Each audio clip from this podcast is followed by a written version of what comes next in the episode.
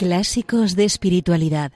La imitación de Cristo de Tomás de Kempis con Maite Bernat.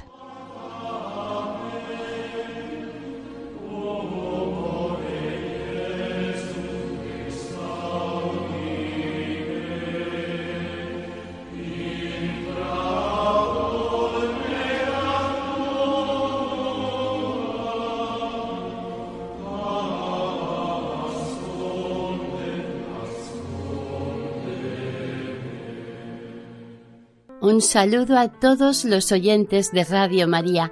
Bienvenidos al programa Clásicos de Espiritualidad, donde estamos realizando una lectura pausada del libro La imitación de Cristo, o también conocido por el Kempis. Nos ponemos bajo el manto protector de María, que interceda por nosotros ante el Padre.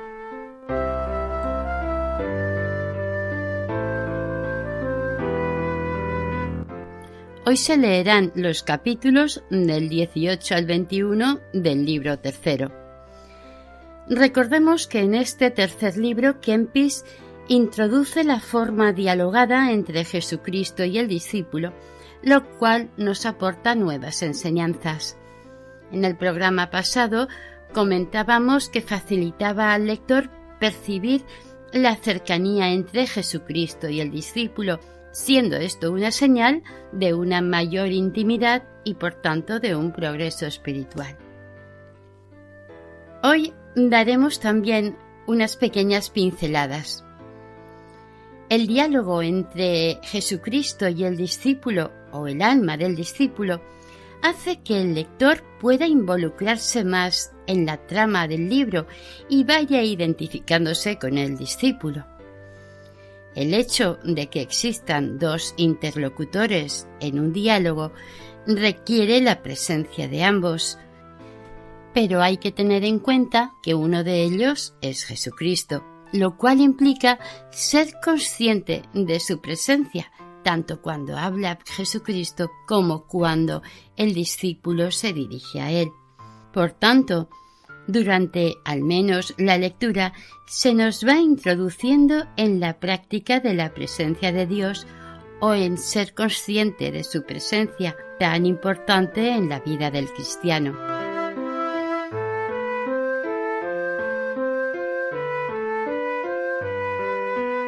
Comenzamos con la lectura. La imitación de Cristo, libro tercero, capítulo 18 que sufran con serenidad de ánimo las miserias temporales a ejemplo de Cristo. Habla Jesucristo. Hijo, yo bajé del cielo por tu salvación, abracé tus miserias no por necesidad, sino por la caridad que me movía, para que aprendieses paciencia y sufriese sin enojo las miserias temporales. Porque desde la hora en que nací hasta la muerte en la cruz, no me faltaron dolores que sufrir. Tuve mucha falta de las cosas temporales, oí muchas veces grandes quejas de mí, sufrí benignamente sin razones y afrentas. Por beneficios recibí ingratitudes. Por milagros y por la doctrina, reprensiones. Habla el alma. Señor, si tú fuiste paciente en tu vida, principalmente cumpliendo en esto el mandato de tu Padre, justo es que yo, miserable pecador, sufra con paciencia según tu voluntad, y mientras tú quisieres lleve por mi salvación la carga de una vida corruptible. Pues, aunque la vida presente se siente ser pesada, ya ésta se ha hecho por tu gracia muy meritoria y más tolerable y esclarecida para los flacos por tu ejemplo y el de los santos y aun de mucho más consuelo de lo que fue en tiempo pasado bajo la ley antigua, cuando estaba cerrada la puerta del cielo y el camino parecía tan oscuro que eran raros los que tenían cuidado de buscar el reino de los cielos. Pero aun los que entonces eran justos y se habían de salvar, no podían entrar en el reino celestial hasta que llegase tu pasión y la satisfacción de tu sagrada muerte. Oh, cuántas gracias debo darte porque te dignaste de mostrarme a mí y a todos los fieles el camino derecho y bueno de tu eterno reino, porque tu vida es nuestro camino y por la santa paciencia vamos a ti que eres nuestra corona. Si tú no nos hubieras precedido y enseñado, ¿quién cuidaría de seguirte? Ay, cuántos quedarían lejos y muy atrás si no mirasen tus heroicos ejemplos. Si con todo eso aún estamos tibios, después de haber oído tantas maravillas y lecciones tuyas, ¿qué haríamos si no tuviésemos tanta luz para seguirte? Capítulo 19 De la tolerancia de las injurias y cómo se prueba el verdadero paciente.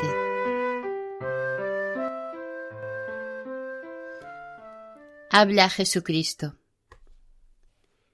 Hijo, ¿qué es lo que dices? Cesa de quejarte considerando mi pasión y la de los santos. Aún no has resistido hasta derramar sangre. En comparación de lo que padecieron tantos tan fuertemente tentados, tan gravemente atribulados, probados y ejercitados de tan diversos modos. Conviénete, pues, traer a la memoria las cosas muy graves de otros para que fácilmente sufras tus pequeños trabajos. Y si no te parecen pequeños, mira no lo cause tu impaciencia. Pero sean grandes o pequeños, procura llevarlos todos con paciencia. Cuanto más te dispones a padecer, tanto más cuerdamente obras y más mereces y lo llevarás también más ligeramente si preparas con diligencia tu ánimo y lo acostumbras a esto. No digas no puedo sufrir esto de aquel hombre, ni debo aguantar semejantes cosas porque me injurió gravemente y me levanta cosas que nunca pensé. Mas de otros sufriré de grado, y según me pareciere se debe sufrir. Indiscreto es tal pensamiento, que no considera la virtud de la paciencia, ni mira quién la ha de galardonar. Antes se ocupa en hacer caso de las personas y de las injurias que le hacen. No es verdadero paciente el que no quiere padecer sino lo que le acomoda y de quien le parece. El verdadero paciente no mira quién le ofende, si es superior, igual o inferior, si es hombre bueno y santo o perverso e indigno sino que cualquier adversidad que le venga de cualquier criatura indiferentemente y en cualquier tiempo la recibe de buena gana, como de la mano de Dios, y la estima por mucha ganancia. Porque nada de cuanto se padece por Dios, por poco que sea, puede pasar sin mérito ante su divino acatamiento. Está, pues, preparado para la batalla si quieres conseguir la victoria. Sin pelear no puedes alcanzar la corona de la paciencia. Si no quieres padecer, rehúsa ser coronado. Pero si deseas ser coronado, pelea varonilmente, sufre con paciencia. Sin trabajo no se llega al descanso, ni sin pelear se consigue la victoria habla el alma. Hazme, Señor, posible por la gracia lo que me parece imposible por mi naturaleza. Tú sabes cuán poco puedo yo padecer y que presto desfallezco a la más leve adversidad. Séame por tu nombre amable y deseable cualquier ejercicio de paciencia, porque el padecer y ser atormentado por ti es de gran salud para mi alma.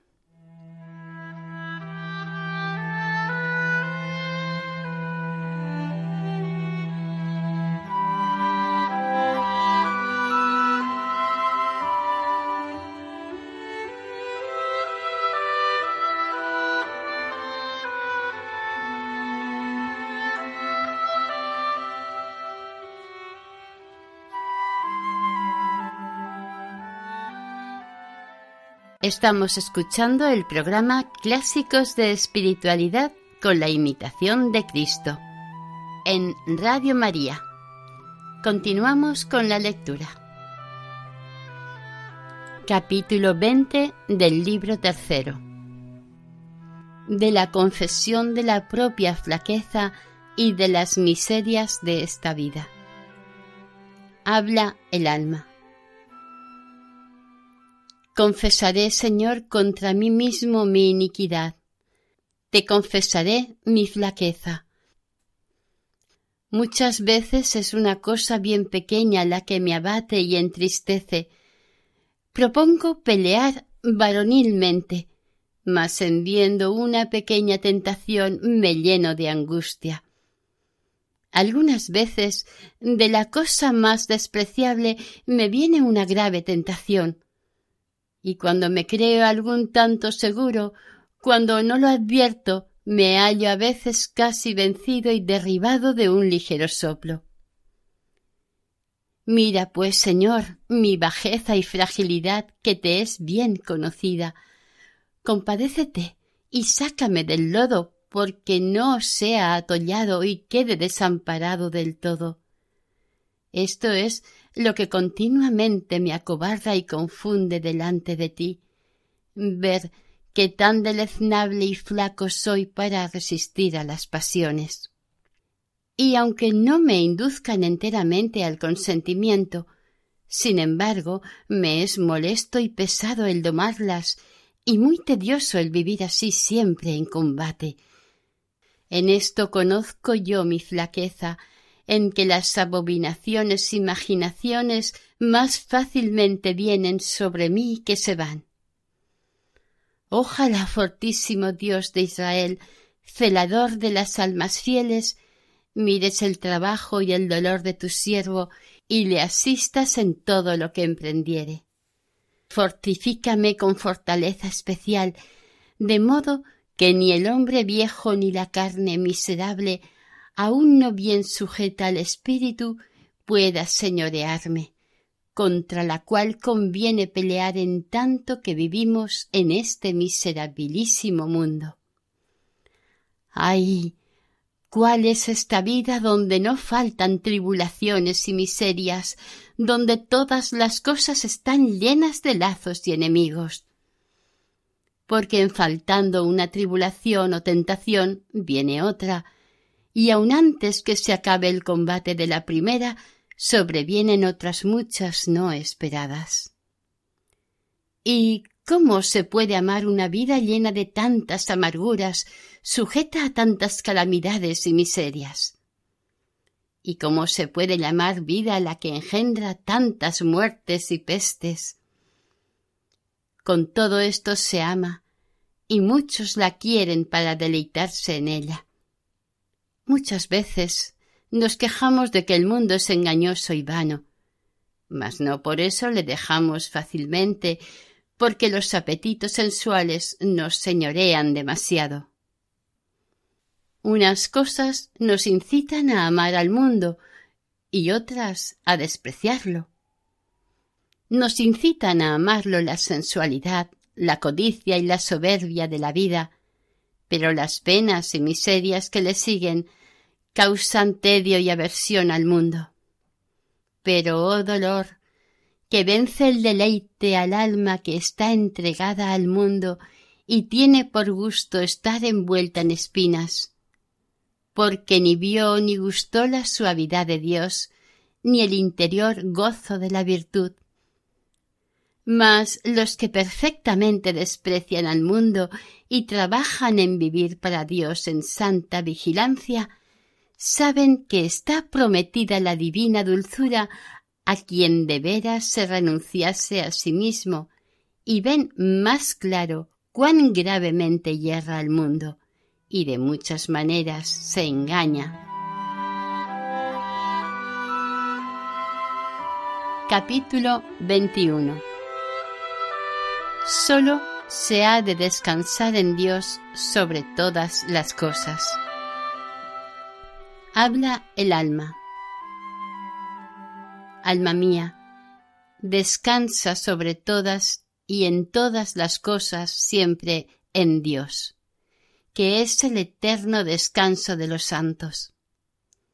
Concédeme tú, dulcísimo y amantísimo Jesús, que descanse en ti sobre todas las cosas criadas, sobre toda salud y hermosura, sobre toda gloria y honra, sobre todo poder y dignidad, sobre toda ciencia y sutileza, sobre todas las riquezas y artes, sobre toda alegría y gozo, sobre toda fama y alabanza, sobre toda suavidad y consolación, sobre toda esperanza y promesa, sobre todo merecimiento y deseo, sobre todos los dones y regalos que me puedas dar y enviar, sobre todo gozo y dulzura que el alma puede recibir y sentir, y en fin, sobre todos los ángeles y arcángeles, sobre todo ejército celestial, sobre todo lo visible e invisible, y sobre todo lo que no es lo que eres tú, Dios mío. Porque tú, Señor Dios mío, eres bueno sobre todo, tú solo potentísimo, tú solo suficientísimo y llenísimo, tú solo suavísimo y agradabilísimo, tú solo hermosísimo y amantísimo, tú solo nobilísimo y gloriosísimo, sobre todas las cosas en quien están, estuvieron y estarán todos los bienes junta y perfectamente. Por eso es poco e insuficiente cualquier cosa que me das o prometes, o me descubres de ti mismo, no viéndote ni poseyéndote cumplidamente. Porque no puede mi corazón descansar del todo y contentarse verdaderamente si no descansa en ti, trascendiendo todos los dones y todo lo criado. Oh esposo mío amantísimo Jesucristo, amador purísimo, Señor de todas las criaturas. ¿Quién me dará alas de verdadera libertad para volar y descansar en ti? Oh, cuándo me será concedido ocuparme en ti cumplidamente y ver cuán suave eres, Señor Dios mío. Cuándo me recogeré del todo en ti, que ni me sienta a mí por tu amor, sino a ti solo sobre todo sentido y modo, y de un modo manifiesto a todos. Pero ahora muchas veces gimo y llevo mi infidelidad con dolor porque en este valle de miserias acaecen muchos males que me turban a menudo, me entristecen y anublan. Muchas veces me impiden y distraen, halagan y embarazan, para que no tenga libre entrada a ti y no goce de tus suaves abrazos, los cuales sin impedimento gozan los espíritus bienaventurados. Muévate mis suspiros, y la grande desolación que hay en la tierra. Oh Jesús, resplandor de la eterna gloria, consolación del alma que anda peregrinando, delante de ti está mi boca muda y mi silencio te habla. ¿Hasta cuándo tarda en venir mi Señor?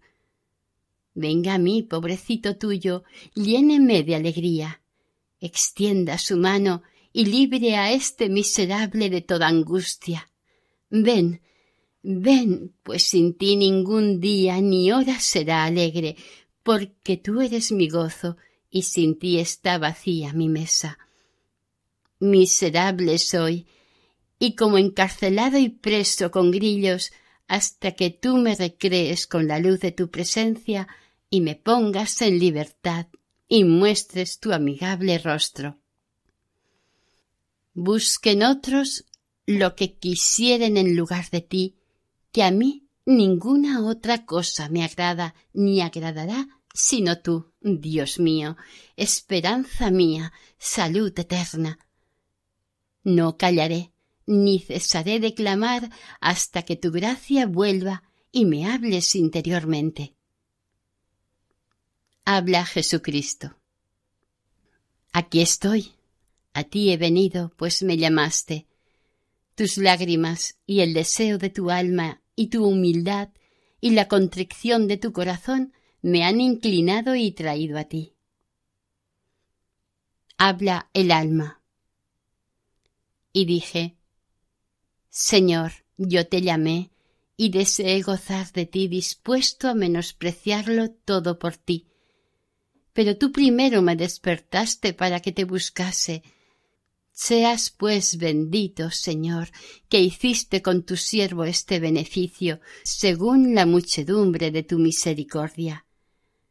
¿Qué tiene más que decir un siervo delante de ti sino humillarse mucho en tu acatamiento, acordándose siempre de su propia maldad y vileza?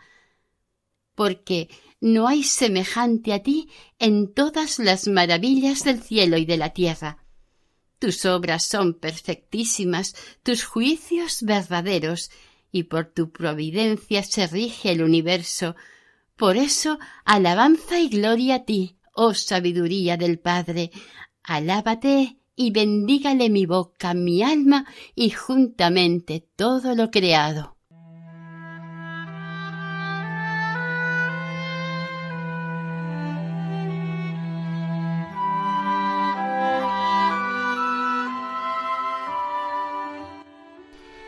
Y aquí finaliza el capítulo 21 del libro tercero de la imitación de Cristo. Continuaremos la semana que viene, si Dios quiere. Si desean hacer algún comentario sobre el programa, pueden hacerlo a través de la siguiente dirección de correo clásicos de espiritualidad arroba radiomaria.es. Pueden volver a escuchar el programa e incluso descargarlo en la sección de podcast de la página web de Radio María y si desean adquirir el programa pueden llamar al 91 8 22 80 10. Que el Señor y la Virgen les bendigan.